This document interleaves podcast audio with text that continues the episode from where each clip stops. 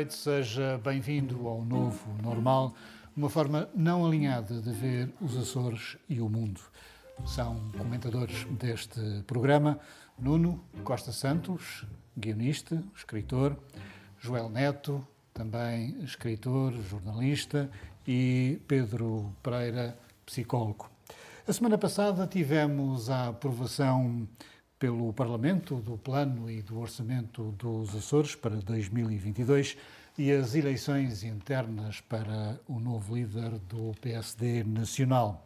Ganhou o velho líder, Rui Rio, derrotou Paulo Rangel. Joel, boa noite. Foi uma vitória do povo social-democrata sobre o aparelho do partido? Eu, eu, francamente não sei a diferença entre o, o povo uh, e o aparelho, mas quem elegeu uh, Rui Rio, quem manteve, quem reconduziu o Rio foi, foi o, o, aparelho. E por duas razões. Primeiro, por eh, fazer uma interpretação uh, das sondagens que no eleitorado nacional davam ampla vantagem uh, a Rui Rio, e depois por se lembrar da série de vitórias eleitorais que Rui Rio tem e que Paulo Rangel uh, não tem. Rui Rio só tem vitórias na Câmara Rui do Porto. Rio vinha de ganhar, uh, enquanto líder do partido, a Câmara de Lisboa, a Câmara de Funchal, a Câmara de Coimbra. Rangel trazia 22% das eleições europeias. Rui Rio ganhou três vezes a Câmara do Porto, duas delas com maioria absoluta. Rangel perdeu duas vezes as eleições europeias, uma com o Pardacento Pedro Marques e o outro com Francisco Assis, que é um candidato de valor, mas em coligação com, com o CDS. Portanto, feitas as contas, o que o PSD fez foi uh, proteger a probabilidade de chegar ao poder. E fizeram bem, creio eu, porque uh, enquanto candidato a primeiro-ministro, uh, Rio é manifestamente melhor. É, tem mais sentido de Estado e corrigiu o erro histórico da aproximação ao Chega. Uh, eu não me esqueço, uh, deixa-me só dizer isto, não me esqueço de que usou os Açores como cobaias, mas efetivamente uh, corrigiu um, esse erro, usou-nos como cobaias numa situação que manifestamente ia correr mal. Mas peraí, mas está a, dizer que o PSD Açores não tem autonomia perante o PSD Nacional. Ou seja, quem é que decidiu? Não foi o PSD Açores? A partir do momento em que o PSD Açores, em que os deputados dos Açores na Assembleia da República reprovaram o orçamento uh, de António Costa, a independência do PSD Açores ficou entregue nas mãos de, do Rui Rio. Esse é o meu ponto de vista. E depois uh, há, há, uma questão prática, que é neste momento, sem que nada tenha mudado, o Rui Rio está disponível para viabilizar o orçamento um, ou o governo uh, do Partido Socialista se o Partido Socialista ganhar as eleições com maioria relativa. Porquê é que o PSD deitou abaixo o governo? Porquê? Eu não consigo perceber e ninguém explicou isto. Porquê é que há, há um mês o PSD inviabilizou um governo que agora está disponível para, Por, para quer uma, quer uma situação governativa que o inclua. É isso, basicamente. Não, é o PS não quer. Atenção, o PS não quer, não lhe dá jeito, não quer Bloco Central, não, não quer permitir, não quer é nem não quer permitir o, o crescimento do Chega. E isso mas é um risco. Oh, Pedro, isso mas o PSD vota se quiser favoravelmente o, o, o, Sim, mas aí o orçamento que, mas do PS. É, é, a real política. Aí tinha que haver um acordo prévio. Não tem, de haver um, não tem de haver um acordo. Não tem que haver. Se o PSD tivesse dado ordens à, à, abstenção de uma dúzia de deputados. Mas não daria sem haver um acordo, sem, haver, sem o Costa ter dito ok, pode não ser. Não daria porque está instituído não dar, mas não é preciso pois, que dê. Sim, do... sim, formalmente. Sim, não. o próprio António Costa várias vezes disse que se o seu governo dependesse do PSD, que se demitia. Exatamente, e fez isso ao longo de toda a legislatura dos quatro anos, que era uma forma de afagar o ego do Isso era uma esquerda. extraordinária maneira do PSD subir nas eleições para janeiro. Se o PSD viabiliza o governo do PS e o Costa se demite, bom, quem é que vai pagar essa, essa fava? Ah, é uma questão que me gera uma grande curiosidade, Nuno, que é estas eleições para líder que acontecem no PSD e também acontecem no, no PS, são eh, realmente uh, eleições uh, livres, porque depois há sempre quem paga as cotas de quem vota. Uh, são livres, são. e são que úteis. São o mais livre, uh, livres possível. Uh, nesse sentido, também não se pode dizer que, que Rui Rio ganhou com inteira pureza. Houve uns SMS qualquer, quaisquer. Houve qualquer Exato, coisa. através das bases. Mas uhum. tendo em conta a circunstância e tendo em conta o quadro de personagens políticos, acho que é dos indivíduos mais sérios é quem menos se pode imputar esse tipo de movimentação. Claro que ele terá a equipa dele, normalmente as equipas são, são, são incontroláveis e por isso realmente esses problemas uh, podem, podem se pôr. Mas eu queria só dizer que a vitória de Rio, e tem sido falado, é uma vitória contra uma certa comunicação social, contra um certo comentarismo, contra um certo centralismo e é isso que me agrada em Rui Rio, é o facto dele, ao longo do seu percurso, conseguir-se muitas vezes eh, desmontar esse tipo de, de, de, de, barreiras relativamente a um homem do Norte. E eu já vivi em Lisboa e sei que isso, isso acontece. E eu acho que Rui Rio, de facto, é um indivíduo muito mais uh, moderado do que Rangel, que vinha do exército passista, uh, nas questões sociais, nas questões económicas. Só tenho pena de que ele, na cultura, seja, seja verdadeiramente é básico, é um indivíduo extremamente básico na cultura, e isso é uma grande pecha que ele, que ele tem. É e relativamente aos Açores, eh, sabemos que ele cometeu um pecado ao não colocar Mota Amaral em, em lugar eh, elegível Açores para... que lhe deram uma grande vitória. Certo, e queria só dizer que Mota Amaral escreveu, entretanto, um artigo em que diz que o Rui Rio deve, entretanto, unir o PSD. Ou seja, de certa forma, desculpou em nome de um bem que ele considera maior. O Pedro, o um, Rui Rio já disse uma coisa que é, nas próximas listas, os desleais não entram. Sim, é, é uma das coisas que, que assusta um bocadinho. Há um cheirinho em enxofre quando, quando o Rodrigo fala, fala desse tipo de coisas, quando fala da, da comunicação social, uh, quando, quando desmerece os debates quinzenais, uh, quando desmerece a própria política, uh, em que é mais um que, que, que, vem dar a entender, ainda não o disse abertamente, que vem dar a entender que, que não é como os outros, embora nós percebamos que é exatamente igual aos outros, com o que isso tem de bom e tem de mau. Um, e, e, mas em relação ao, Rangel ainda, acho que, ele, acho que ele perdeu com, com o Rio, também porque rapidamente passou por um discurso de, de, de, de redondo, o discurso típico redondo dos políticos. Uh, lembro de uma entrevista em que lhe perguntavam coisas concretas sobre coligações, sobre possíveis entendimentos. O, o discurso era, era enfadonho que eu tive que que, que, mudar, eh, mudar de canal de, de rádio. Também a minha, minha questão da, da, frustração, a minha resistência à frustração tem, tem que ser melhorada. Uh, mas acho que foi isso que as pessoas também não, não, não perdoaram. Ele ainda nem sequer tinha a certeza que, que, que tinha ganho e já estava com um discurso demasiado polido. Bom, uma coisa é certa, não vai, se ganhar as eleições, fazer uma coligação com o Chega. Por falar em Chega, José Pacheco, deputado dos Açores, foi eleito vice-presidente nacional afrontou o líder e foi premiado. Não foi premiado coisa nenhuma.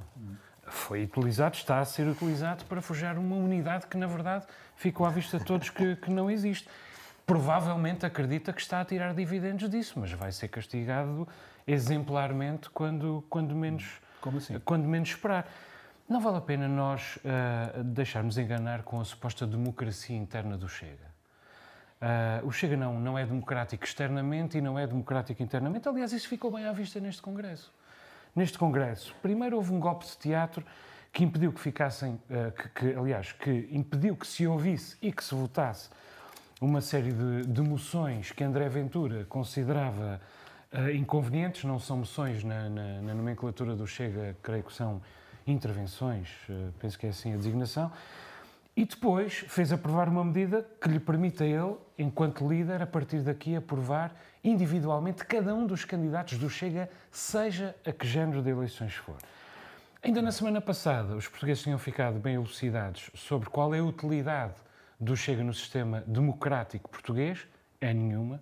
E esta semana ficou evidente também qual é o grau da potência democrática do partido. De resto, o, o, o, o Cavalheiro Pacheco, uh, que ainda na, que ainda na semana passada uh, alguém chamou de um homem bom, está no sítio certo, porque se eu fosse um democrata não andava a fazer queixinhas de toda a gente que o critica. Ele tem de aprender a lidar com a crítica.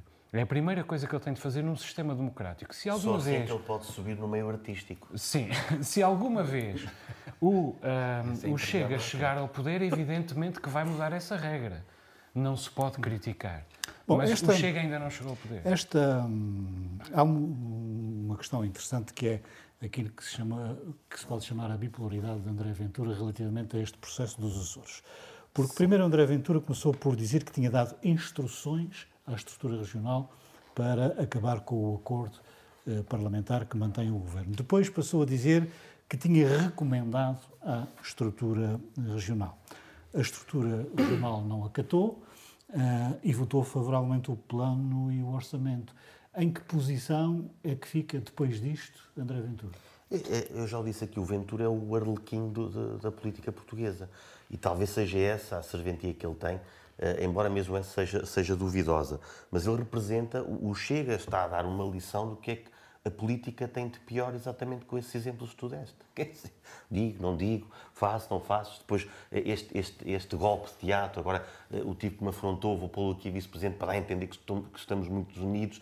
E quem é que acredita nisto? Quem, quem, vai votar no Chega não interessa o quê?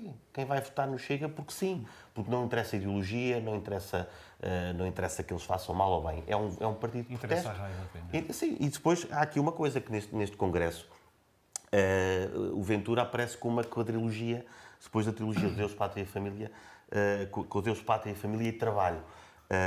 O, o, que eu gostei, porque esta questão do trabalho volta a, a estar na, na, nas nossas comunidades como parece que é, é, aquilo que vai salvar o, o, ser humano, que é, que é pelo trabalho. Já os nazis acreditavam nisso, tanto que punham isso à, à entrada dos campos de trabalho e os soviéticos também, que, fizeram os gulags também para salvarem os dissidentes de, de, das más ideias uh, quando, quando os punham lá.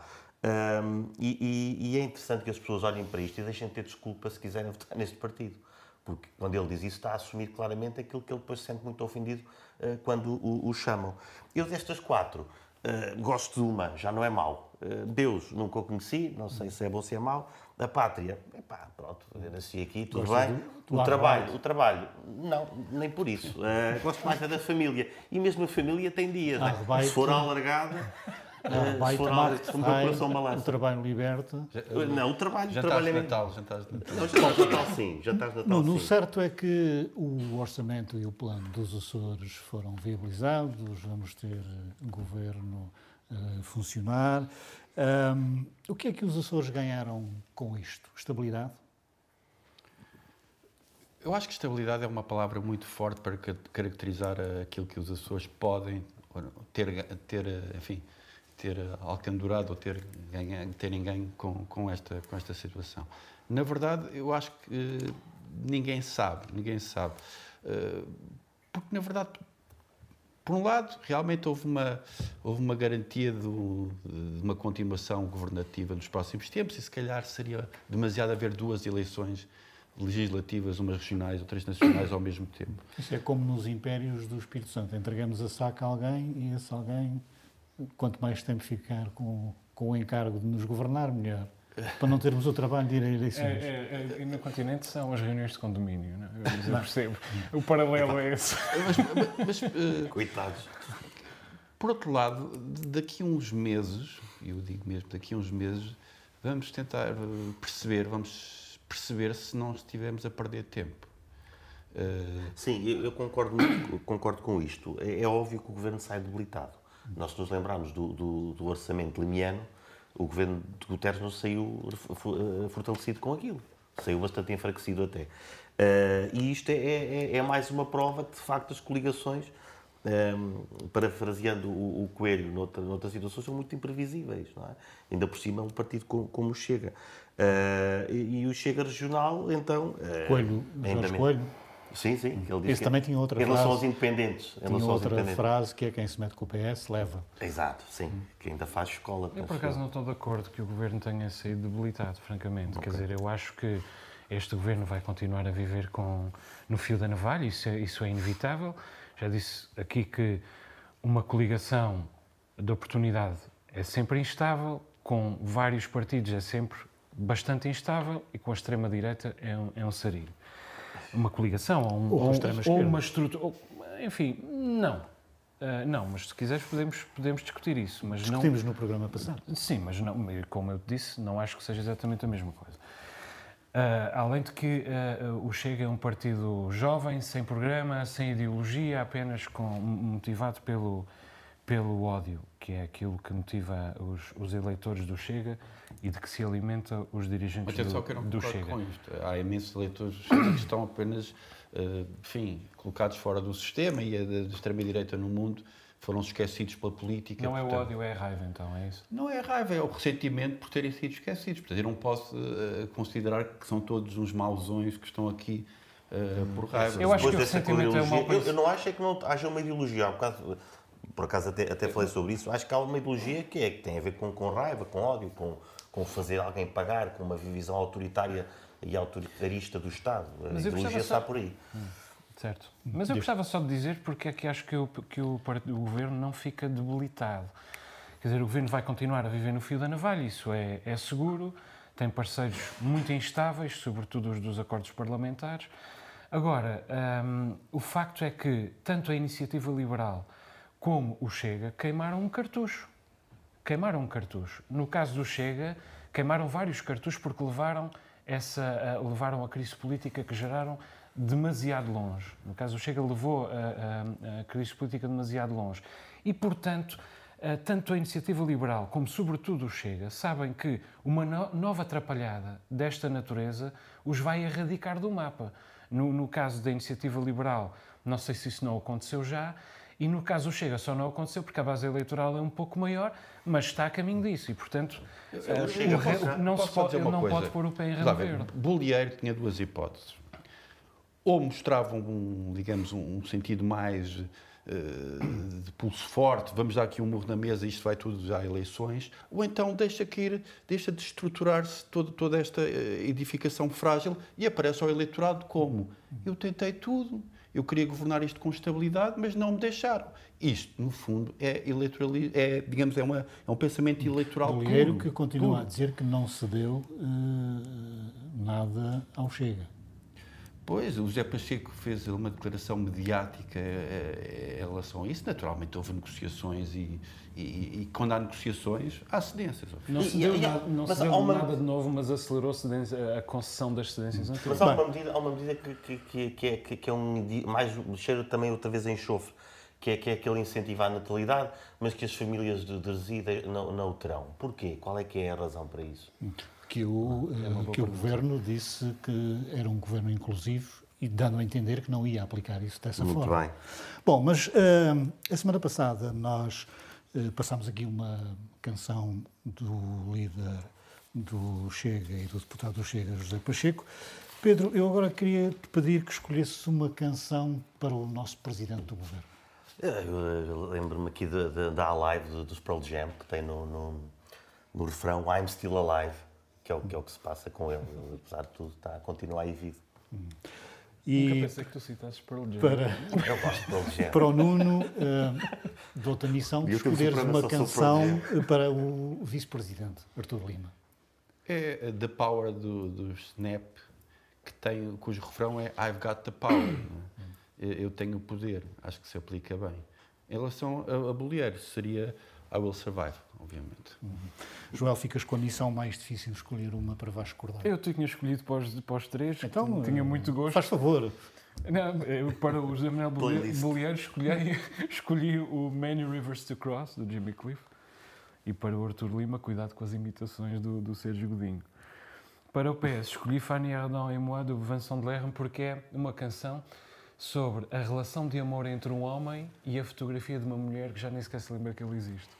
Eu para o PS escolhi I Still Haven't Found What I'm Looking For dos YouTube. E eu escolhi a X Lost Control do Joy Division. Para o Chega também te mandei uma, mas acho que o palavreado não dá para pôr aqui. Não? É uma canção dos Mata-Ratos, não? não dá para pôr. É melhor não. não. É melhor não. Bem, eh, eu não sei se vocês acompanharam o debate parlamentar, foi profusamente transmitido pela televisão, pela rádio. Um, mas houve alguns momentos que eu gostava que comentassem sobre um, a qualidade dos parlamentares que hoje temos. Desde deputados uh, fazerem perguntas ao chefe que ele já sabia as respostas, passando por deputados que não sabem pronunciar palavras. Hum. Um, tem alguma coisa a dizer sobre isso, João? Quer dizer, uh, uh, convinha que os deputados representam o povo e convém que os deputados é saibam comunicar. Saber comunicar não é aquilo a que populisticamente às vezes se diz falar a linguagem do povo. Convém conjugar bem os verbos porque o povo, o povo somos todos nós. Além disso, os deputados uh, representam institucionalmente a região e, portanto, é suposto que nós sejamos bem representados, ao menos na defesa da língua portuguesa, que é a nossa pátria, a pátria comum da, da lusofonia. Agora, dito isto, eh, é preciso ver que, eh, com o evoluir da, da autonomia, eh, nós abrimos o Parlamento a outros estratos sociais, porventura mais baixos. E, portanto, ehm, Não, isso caso, é vantajoso. Espera. Neste caso, o que tínhamos era antes tínhamos o povo e agora temos, temos uh, doutores. E, então, não temos só doutores, temos todo o tipo de, de, de, pessoas, mas o estrato social não corresponde apenas ao. As classes sociais não correspondem apenas nem à educação, nem ao dinheiro, ao dinheiro que se ganha. E o que eu quero dizer com isto é que confundiu-se um pouco, penso eu, ou é importante que não se confunda, a, a impreparação e o improviso com a, a, a, democracia, a democratização daquele espaço. Aquele espaço está aberto a todos, deve estar aberto a todo o género de eleitor, uh, mas as pessoas, quando ali estão, devem estar preparadas, devem saber os temas de que se fala, devem preparar-se em casa para saberem comunicar aquilo que têm a dizer sobre os temas. Às vezes isso não acontece na Assembleia Legislativa uh, Regional. Mas eu uh, não tenho uma grande visão também sobre a Assembleia uh, da República, eu, francamente. Cada, cada deputado, e, e é, isso, é, isso, que entristece às vezes, via como primeiro, primeira, primeiro objetivo fazer com que aquele caminho até ali estivesse depois disponível para qualquer um dos cidadãos. Uh, e às vezes vemos deputados que, que, depois vão para lá e dificultar, aplicar medidas que vão dificultar a vida aos cidadãos, falando de Estados sociais, que às vezes chegam àquele, àquele lugar, lugar de poder e, e, e, em vez de se investirem de alguma humildade, não, eu cheguei aqui porque batalhei, porque em vez de assumirem alguma sorte que é sempre necessária na vida e proporcionarem a outras pessoas que cheguem lá também. E há eleitores que às vezes se queixam que o, os eleitos depois os ignoram durante os quatro anos que dura a legislatura. Pois, vivemos numa democracia representativa, não temos que nos encontrar todos no café semanalmente para, para estar a, a pedir ao, aos, aos, eleitos para fazerem isto ou aquilo. Eu, eu por acaso, eu, eu, acho que há duas formas de olhar para este Parlamento. Pelo lado mais uh, sombrio e, e, e, pelo lado mais luminoso. Eu dou três exemplos de três bons parlamentares que existem neste Parlamento. Uh, Bruto da Costa, Nuno Barata e Vasco Cordeiro. E não estão, não estão, digamos, numa posição inferior em relação aos parlamentares nacionais, dos quais eu não consigo é verdade, destacar é neste momento ninguém. Mariana Mortágua teve o seu período, não sei se está na, na, na sua melhor forma, mas não consigo destacar nenhum. O, o, o, o, Parlamento Nacional vive num grande cinzentismo neste momento, se pensarmos bem. Hum. É o que acho. É uma leitura interessante. Interessante foi também o episódio da Ministra da Saúde, Marta Temido. A senhora disse que precisávamos de médicos resilientes uh, caiu-lhe o Carmo e a Trindade em cima. Uh, a senhora disse alguma coisa assim de tão extraordinário? É, sim, no, no, momento em que estamos, uh, eu não, não, vou ao anzol que, que, que lançaste. Eu, eu, eu, penso que sim. Eu tentei. eu penso que sim. Eu, eu, penso que ela foi um bocadinho longe. Ela é ministra. Uh, tivemos ao longo deste ano, penso eu, 400 médicos a, a, a fugir do, do, do, Serviço Nacional de Saúde para, para o privado, em busca de melhores condições de vida. Um, Neste, neste... Admitiste 3 mil. Nível, admitimos 3 mil a nível nacional. Sim, e, e depois, eh, depois temos... Mas temos... não é essa a questão. Claro, Sim. É a questão é que, eles, é que saíram, exato, já teriam outras experiências. Bom. Uh, uh, ela, ela, é a responsável máxima por, esta, por estas pessoas que deram, que, te, que todos reconhecemos que têm dado o lito.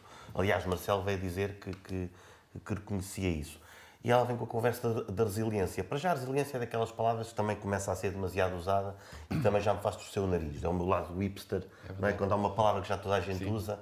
Uh, eu, por exemplo, sou resiliente a moderar este debate. Exatamente, é verdade. Sustentabilidade, inclusive.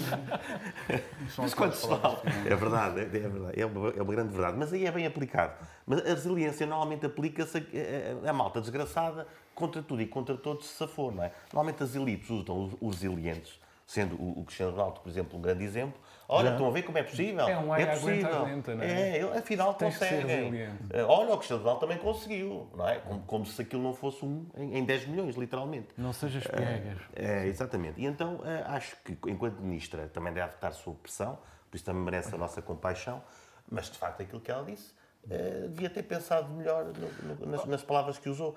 Oh, Nuno, mas a Devia senhora... pensar, desculpa, devia pensar se calhar, era fácil, enquanto ministra, podia politicamente ter dito qualquer coisa como, de facto, temos que pensar aqui numa forma de compensar eh, os médicos, os profissionais, podia uma coisa vazia também, redonda, e, e não tinha, mas, mas ela tem aquele lado assintoso que, que me parece que às vezes é, é- é- não Oh, vale a oh, pena Nuno, ter. mas fazer chorar uma senhora é coisa que não se faz. A senhora chorou na televisão por causa disto. Pois, não é? Como vê-se, eh, obviamente que, que os políticos são, são seres humanos com as suas fraquezas. Ela, ela ao chorar e ao ter aquele momento, e ao, e, e- e ao mesmo tempo ao dizer que não queria ter, ter afirmado aquilo... Despertou a nossa aquilo, compaixão. Despertou a nossa compaixão e, de facto, eh, esteve mal. Esteve mal, ela esteve Mas mal. isso não é pior dizer que não queria dizer aquilo, não é pior do que ter dito? Ah, isso Ah, é pior. sim, e também todos os erros que fizeste na vida também eram melhor que não tivesses cometido, né? Ele, ele, ele, ele, ele- Não, mas é, pisar, mas é pisar sobre o molhado. Ela, Sim, não, ela- realmente saiu Não, mal. eu, eu, pronto. eu, eu, eu tinha tido, quando vi isto, eu, eu pensei naquela história do Passos Coelho do Piegas.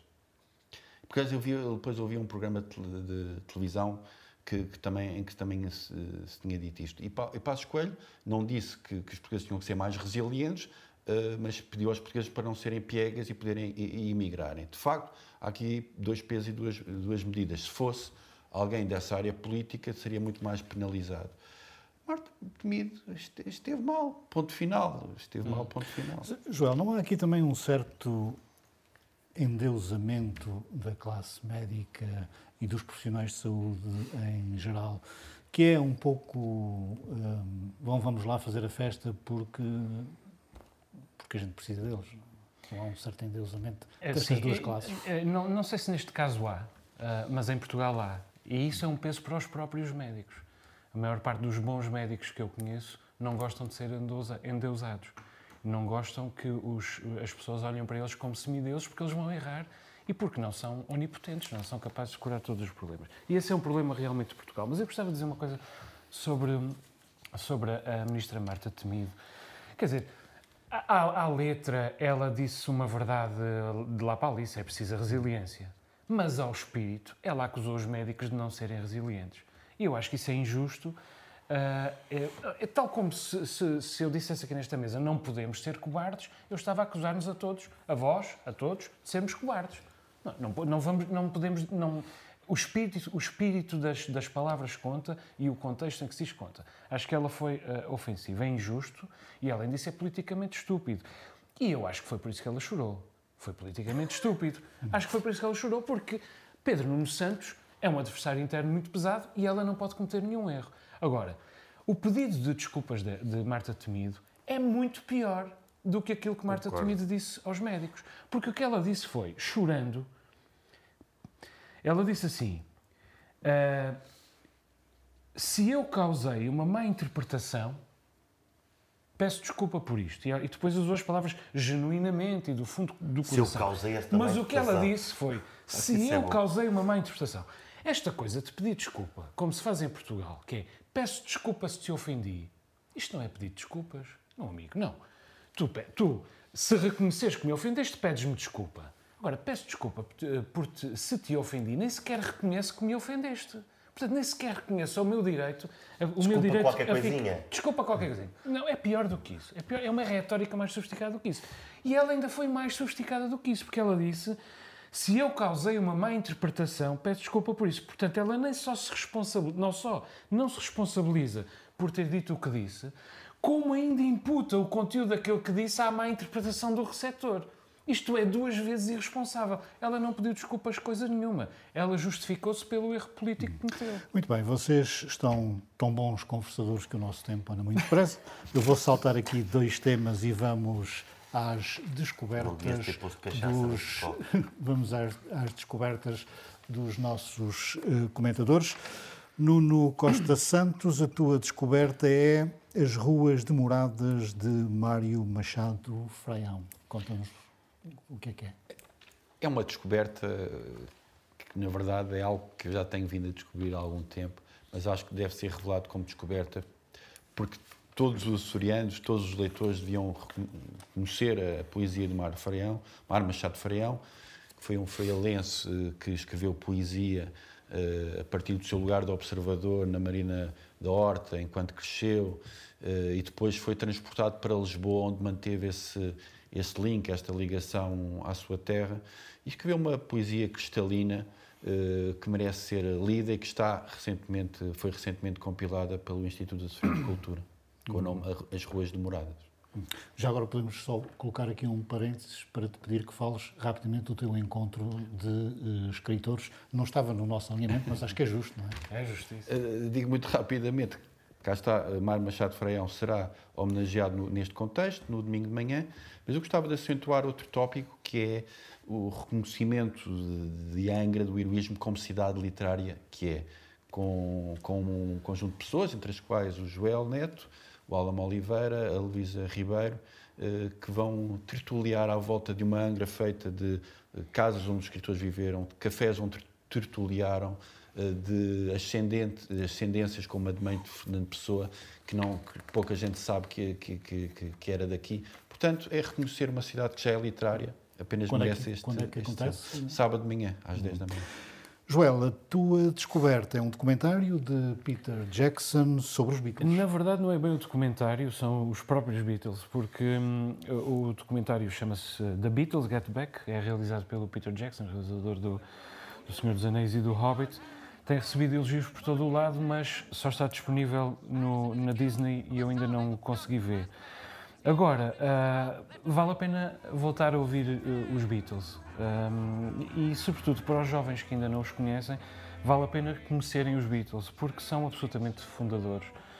Provavelmente uh, a mais transversal influência da generalidade do, do pop e do, e do rock contemporâneos.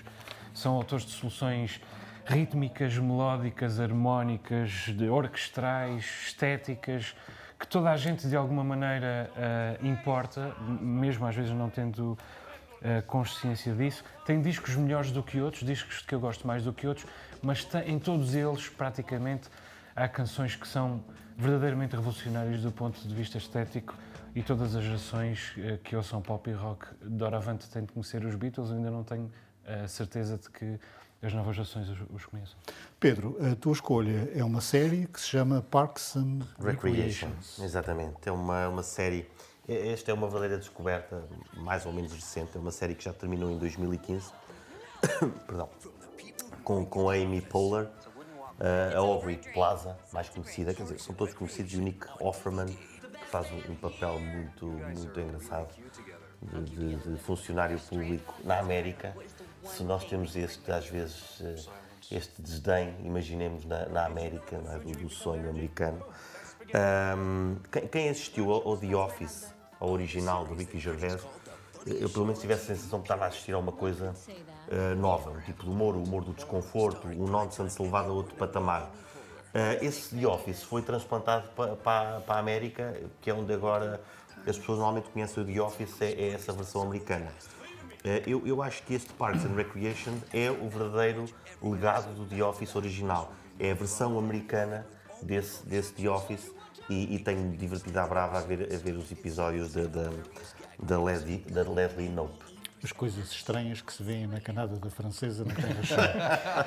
Verdade. Joel, um, vamos falar de uma coisa que tu estás muito interessado que é o jogo do Belenenses com uh, o Benfica. Tu achas mesmo, é preciso esclarecer, para quem não sabe, que o Belenenses entrou com novos jogadores porque os outros estavam com Covid. Tu achas mesmo que o Benfica também devia ter entrado com novos jogadores? Não, não acho nada. Eh, foi um jogo Bem absurdo. Foi um jogo absurdo e, e, quem, quem lê os jornais, quem ouve, quem vê a televisão, fica uh, com a impressão de que ninguém tem culpa. E, e, não houve uma só entidade até agora a dizer nós cometemos um erro. Isso é Portugal. Eu, eu diria, eu, eu acho que alguém tem culpa e que na verdade todos têm culpa. Tem culpa o Bessado, eh, que eu não confundo com o Bolonense, atenção, porque não pediu oficialmente uh, o, o, adiamento do jogo. Tem culpa a Liga, porque não avisou o Bessado para a necessidade de fazê-lo. Tem culpa a autoridade de saúde porque sabia dos riscos uh, que ali se corria, sobretudo porque aquele jogador uh, Cafu Fit tinha estado na África do Sul, uh, risco de disseminação da, da, variante Omicron, e tem culpa até o Benfica, cujos jogadores. Uh, tem culpa do ridículo da situação, cujos jogadores se puseram a festejar os gols como se tivessem marcado aqueles gols ao Manchester City. Estava a jogar contra novos jogadores jogadores quase todos, grande parte deles do escalão de formação, e com um guarda-redes uh, no, no meio campo. Tudo Deviam isso fazer foi um luto a seguir a cada gol. Tudo isso, não, tudo isso foi, foi deprimente e, e bastante ridículo. Deu uma imagem de terceiro mundista de Portugal. A Europa riu-se de nós. Uh, não foi só a Europa do futebol. isto deu, deu, deu chamadas de primeira página nos jornais jornalistas da, da Europa e acho que é um, não é apenas um, um caso da má gestão de uma situação numa pandemia uh, muito resistente é realmente um caso que merece a pena uh, que faça que faça que, que, seja ensinado como um estudo de caso porque senão não, no que a Europa se riu riu Sim, até o Guardian acho que falou, falou do assunto. Eu, eu não tenho, tenho pouco mais a acrescentar aquilo que, que eu, eu, eu, eu, tenho uma história. Mas espera aí, há, há ah, de fazer declarações de interesses. Quais são os, os, clubes de cada um, etc. Não, não, não, não, a, a minha história é que, há, que há uns anos lá, a malta da minha rua que era... Não posso pronunciar. Não, não, tu já te pronunciaste pela forma como me expuseste muito bem o problema. Um, aqui, há, aqui há uns anos eu tive, tive com a malta lá da minha rua, eh, mais o Manato, o Batista e o, e o, e o Ricardo e fomos desafiados para um, para um jogo. Malta do Sabugal. Sim, a malta ali da minha rua mais. Fomos desafiados... livro do Darias Machado. É, fomos desafiados para outro. É, fomos desafiados para outro, para outro bairro para jogar. Aí o, o, o 30 pequeno também ia. Uh, era do 5. À última da hora. O, Fernando Mendes diria um abraço para o 30 pequeno. Um abraço para o 30, que agora é o Presidente da Junta. Avisa o Sabugal para ver este programa. o, o 30 agora é Presidente da Junta. Um, ah, melhor ainda. E, sim, e, e, fomos a este jogo. E na última da hora o Ricardo não pôde ir. Uh, teve um, uma, uma, emergência familiar e chegámos lá e éramos 4 contra 5 e ganhámos na mesma. E foi bonito.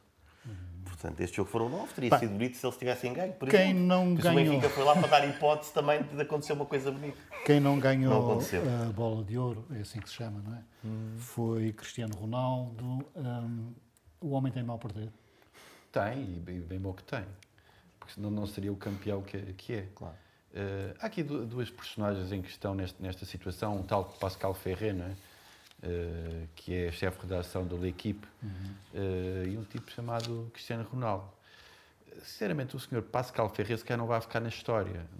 Se calhar é uma dúvida que eu tenho. Acho que não vai ficar na história. Uh, portanto, isto é um fédivo, é um caso que para o ano ninguém se lembra e, e ninguém tira aquilo que, que o Cristiano tem e que é uma capacidade de, de, trabalho fenomenal e de se superar em cada, em cada instante. E, de facto. Sendo certo que para o ano, provavelmente, Cristiano Ronaldo também não vai ganhar a bola de ouro.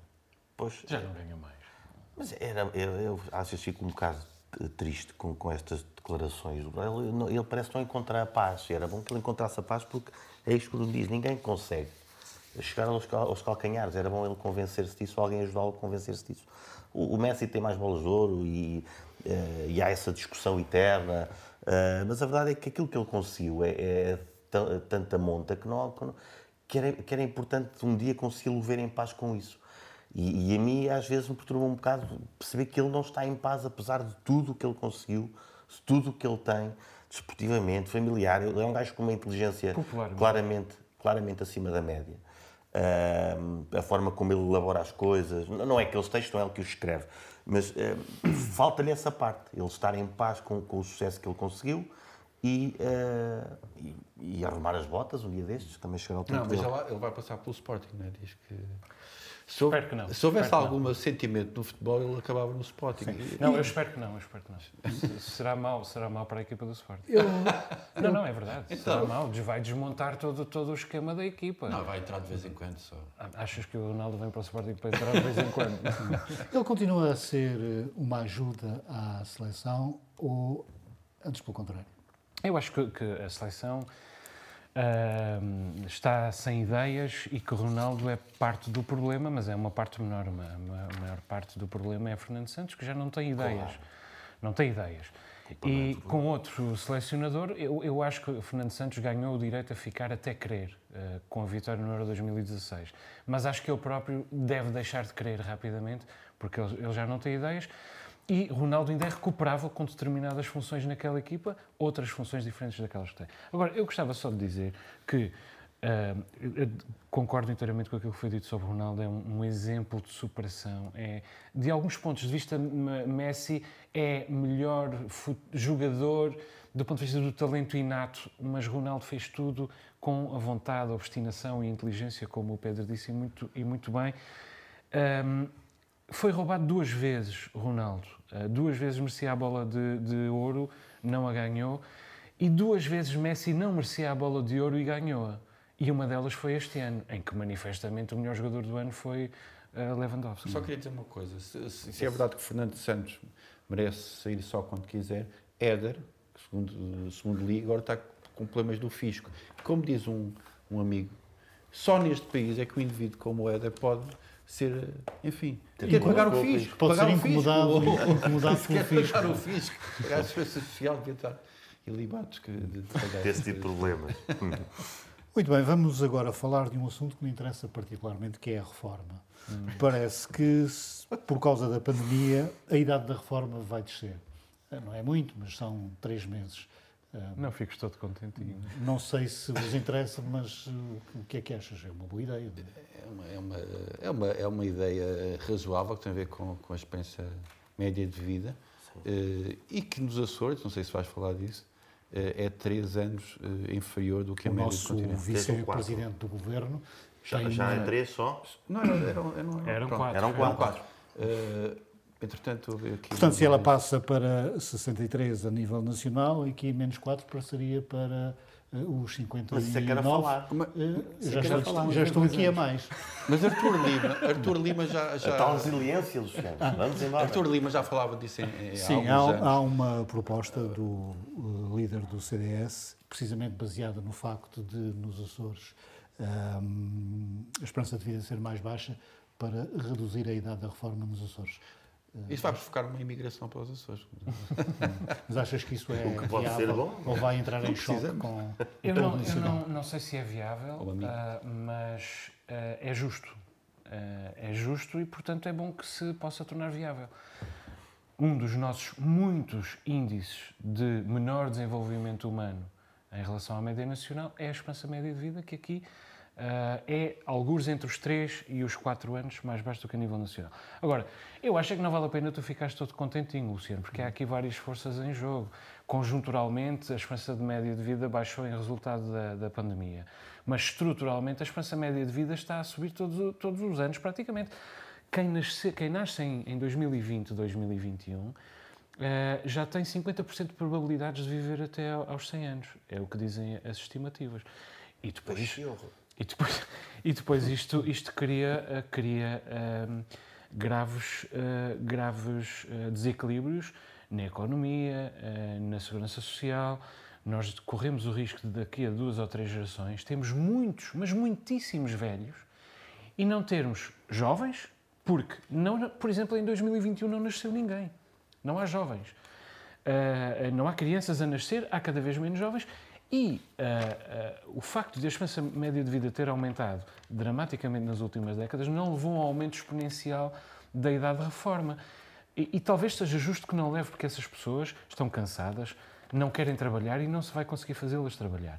Mas há pessoas que são reformadas compulsivamente, nomeadamente na, na função pública, mas não só. Há pessoas a quem não é permitido trabalhar a partir de determinada idade. E eu acho que vale a pena reconceber toda a nossa relação com a idade. A idade já não significa o que significava antes. A idade hoje não é apenas um número, também é outras coisas, mas há pessoas que querem, podem e, portanto, devem continuar a trabalhar, desde que deem provas de que são capazes de continuar a fazer o seu trabalho em condições para além dos limites etários. É preciso acabar com esses uh, limites etários. É preciso trabalhar no domínio dos direitos e não dos deveres. É preciso trabalhar no domínio das proibições e não, e não dos, uh, do... É preciso trabalhar no, no, domínio dos direitos e não, e não das proibições. Mas vocês acham que algum dia o todo nacional vai uh, permitir que uma região, os Açores, tenha uma idade de reforma mais baixa? Eu acho que sim, acho que eu, João, concordo, acho que é, acho que é justo. Ele falou de uma questão do, do, do, do trabalho e da, da, sustentabilidade da segurança social. Há quanto tempo ouvimos falar disso? Eu lembro de, há, de há demasiado tempo e, e, e, é um problema que tem que ser solucionado. Um, e tem sido, tem-no sido, uh, com balões de oxigênio, uh, depois passados uns anos é preciso outra, outra solução e acho que nos próximos anos vai ser assim. Uh, porque, entre, entretanto, entra a questão da, da, da natalidade, que tem vindo a crescer de forma preocupante. preocupante para algumas pessoas, porque os ecologistas vêm dizer-nos que, que, isto é uma coisa boa, é? Que, é, que, que quanto menos gente nascer é melhor, porque cada ser humano é mais uma pegada de CO2 essa malta depois vê cada um de nós vê uma pegada de CO2. Isso, isso não ah. são bem ecologistas, isso são fundamentalistas. Uh, cada vez menos Mas extremistas. Não, não, não, confundas, não confundas os ecologistas com esses fundamentalismos. Não é? Epá, pois eu, acho, eu, acho que, eu, acho que os muçulmanos confundo. não devem ser confundidos com os fundamentalistas islâmicos. Isso seria isso seria ainda outra conversa. Sim, Mas eu, às vezes confundo. Eu, eu às vezes confundo os, ecologistas com, com, com, essa gente. Aliás, quem tem voz na, na, nos médias são esses são esses extremistas. Eu considero-me ecologista e, portanto, aí dou-te alguma razão. Um, a verdade é que eu, eu sou, sou, em princípio, a favor da questão de, de, mais gente a nascer, porque mais gente a nascer, mais probabilidade de génios, mais probabilidade de génios. Um, havendo mais génios, há maior probabilidade de haver um gajo que solucione estes problemas todos. É assim que, tem, que, que, que a humanidade se tem safado. Malthus, no século XIX, dizia que bom, com esta gente toda a ter filhos e, e, a, e a, medicina, em no século XIX, com a medicina a ter esses avanços, qualquer dia a vida é impossível na Terra. E, e já onde é. é que chegamos? Então, não, não, é impossível, não, é boa, é cada vez melhor. Somos 7 bilhões. Uh, é importante que haja essa preocupação, não só por causa da reforma, mas também por outras razões. Mas a verdade é que os cenários apocalípticos, felizmente, raramente, uh, raramente têm um fim. Tiveram na, na, questão da Segunda Guerra Mundial, porque aí tínhamos aquele, aquele aquele normal à frente da Alemanha, e só aí é que os piores cenários se comprovaram. No resto da história da humanidade não é por aí. O Joel. Queria só dizer três coisas, mas são muito rápidas, prometo. Primeiro, uh, quando eu digo que as pessoas devem poder trabalhar até mais tarde, digo também que, as, que devem ser considerados novos modelos de trabalho, como por exemplo, trabalho não a tempo inteiro, só algum tempo, só uh, uma parte da, da, semana, só alguns meses no Estás ano. Estás a meter uma cunha para eu vir aqui moderar o debate de vez em quando. Exato. Não, nós precisamos de ti. Eu espero que tu fiques ainda muitos anos e também... E Mas isso são medidas até que já que... estão a ser trabalhadas, a questão da semana dos, dos é quatro dias. É importante trabalhar. Segunda coisa que eu quero dizer, vale a pena ter, ter uh, em atenção ao combate ao ageism, ao idadismo. É um novo ismo, verdadeiramente, é verdade, mas nós estamos a combater o racismo, justíssimo. A homofobia, justíssimo. A misoginia, justíssimo. Mas temos de combater também o classismo, que continua a existir, evidentemente, e temos de combater também o idadismo.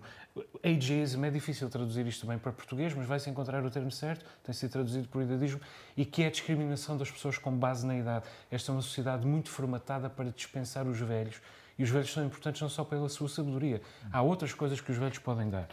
Só mais uma coisa. falava-se na memória dos jornalistas mais velhos. Sim, por exemplo, muito útil. Sempre, na redação e sempre tivemos... ser até quando dizem também grandes asneiras. Não? É? Sim, também, também. E, claro. tem, e tem direitos. Claro. E tem direitos. E quero dizer mais uma coisa. Exatamente. Que é, uh, estou totalmente de acordo e aplaudo Artur Lima uh, no que diz respeito a levantar a questão uh, de, do, da redução da idade da reforma nos Açores por via do abaixamento da esperança média de vida, ou da diferença em relação à esperança média de vida nacional, mas eu espero que também haja medidas deste governo para melhorar a esperança média de vida dos açorianos. E isso faz também com o combate a todos os índices de subdesenvolvimento com humano que nós temos nos Açores. Claro. Também com política. Nuno, para que os mais velhos se reformem mais cedo, é preciso que existam mais novos. Hum, daí os incentivos à natalidade, propostos, por exemplo, pelo deputado José Pacheco. Mas deixa-me só, esses incentivos que é dar dinheiro já se provou que não levam a lado nenhum. Também achas que não? Nunca os experimentei.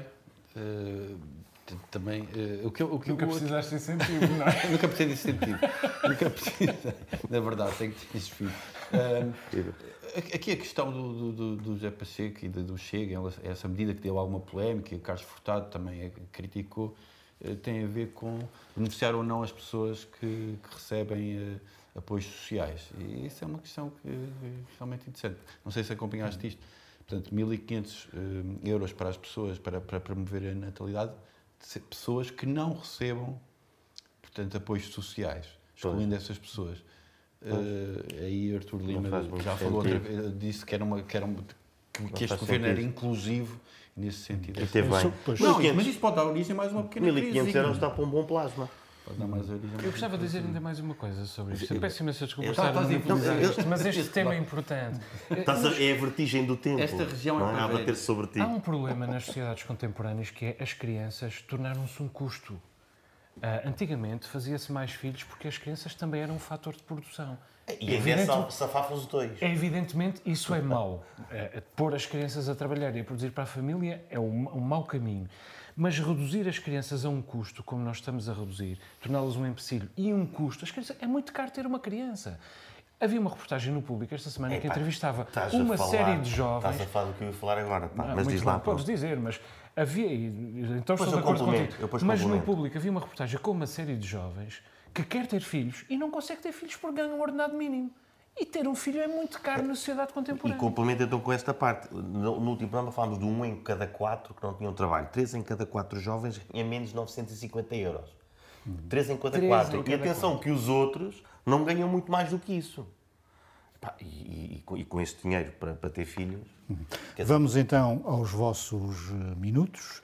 Começo pelo Joel, que quer falar do facto de haver, ouvir haver, não sei se já, na Ribeira Grande, uma rua, na Maia, é? com o nome de Daniel de Sá. Não propriamente. A Câmara Municipal da Ribeira Grande prepara o batismo de uma, de uma rua da Maia com o nome do cidadão também conhecido por Daniel de Sá, mas a rua chama-se Rua Professor Daniel Augusto Raposo Sá. É, é uma medida justíssima homenagear Daniel de Sá, aliás, em especial na Maia, ele uh, abriu, uh, ele, ele, tornou, ele pôs a Maia no mapa, em grande, em grande parte, é, e além disso é uma personalidade incontornável da, da, literatura e da cultura dos Açores. A minha primeira pergunta é, por que não Rua Daniel de Sá? Rua Daniel de Sá, eventualmente, mesmo que tivéssemos de pôr por baixo escritor, porque, enfim, as pessoas não leem, não sabem quem são os escritores, não dão importância aos escritores. Não, mas não é Rua Daniel de Sá, é Rua Daniel, uh, professor Daniel Augusto Raposo Sá, e isto diz-nos diz duas coisas, uh, que é uh, um, um, a Câmara Municipal da Ribeira Grande valoriza mais um professor do que um escritor, o que está certo, mas o problema é como é que nós valorizamos os, os professores em Portugal. Então, e valorizar menos os escritores, mau sinal uh, para, para nós todos. E depois, nem sequer há o de uh, em, em, na rua Professor Daniel Augusto Raposo Sá, nem sequer há o de, que fazia efetivamente parte do nome, do, do nome Daniel Sá. E, e, portanto, eu acho que é pena uh, que, que se homenageie alguém com o nome errado, sem o nome artístico, e com o nome errado, por Daniel de Sá merecia melhor. E se não houvesse tanta disputa em torno do, do legado de, de, Daniel de Sá, provavelmente haveria eh, mais quem lutasse por, por esta injustiça. Pedro, eh, se calhar qualquer dia propomos que o largo dos dois caminhos na Terra Chã passe a ser largo Joel Neto. Mas como ainda não, Joel, quando, ele, quando, ele for, quando ele for um, um velho. É, mas como ainda não chegamos à altura, tu queres falar da língua portuguesa? Não é? Sim. É, tenho, tenho ouvido pais a queixar-se dos filhos a falar em português com sotaque lá por casa. É, eu, eu preocupo mais com, com, com, o conteúdo das coisas que eles veem. É, o Brasil é um, é um país enorme e, e, e, como nós sabemos, já, já no tempo das telenovelas, todos nós as vimos e não, e não foi por aí que, que, que, nos fez mal, acho que nos fez foi só bem. Mas estou muito preocupado com esta pronúncia e, e eu, eu pus-me a pensar nisto e realmente tenho, tenho mais contra a pronúncia de certas regiões de Portugal continental, por exemplo, que dizem piscina, uh, em vez de com os brasileiros que dizem bem, dizem piscina, como eu. Uh, e portanto eu. Os brasileiros falam, a, a, falam bem. à beira baixa. Beira alta, pá. beira alta, desculpa. Além disso, há, sim, a malta que diz Lisboa né, e, que, e que diz excelente, né, e os brasileiros dizem bem, dizem excelente. Né, e eu também me identifico mais até com a pronúncia brasileira do que com a desta parte de, de Portugal continental. Portanto, eu, a malta que tenha calma e que, que perceba que há várias pronúncias e, e pronto, e siga a sua vida. Nuno, o teu minuto é sobre de como a realidade pandémica nacional e internacional infeta a psicologia regional. Certo. Eh, eu tenho contactado com pessoas e outras pessoas que normalmente ouvem essas pessoas uh, dizem que as pessoas estão em pânico relativamente à pandemia. As pessoas, os açorianos, estão em pânico em relação à pandemia. Porquê? Porque bebem aquilo que aparece nas televisões e nas realidades nacionais e internacionais como se fosse aquilo que tivesse, estivesse a acontecer na esquina, na praceta, na ilha, na região. Acho que a preocupação é legítima, mas diferenciando os casos. Um rodapé do Correio da Manhã não se aplica propriamente uh, a, esta, a esta situação que vivemos. Portanto, acho que é preciso ter alguma prudência e consumir a informação com, outra, com outro cuidado. Isto deve ser desmontado, quer em programas como este, quer, sobretudo, pelas autoridades regionais de saúde. As autoridades regionais de saúde uh, já tentaram desfazer este equívoco, dizendo que calma que isto está aqui, não está assim tão mal e é preciso ter, ter alguma reserva em relação a esse tipo de interpretação. Por outro lado, e para rematar, segundo li, vai ser obrigatório realizar um teste à chegada aos Açores. Ora, se a situação não é tão grave como a que existe lá fora, como se costuma dizer, o que é que justifica fazer-se um teste à entrada dos Açores? Só dá razão às pessoas que acham que a realidade cá é a realidade nacional e internacional. Muito bem, termina aqui esta edição do Novo Normal. Como se diz nas cantorias populares, desculpem lá qualquer coisinha, mas esta é a nossa visão dos Açores e do mundo. Boa noite.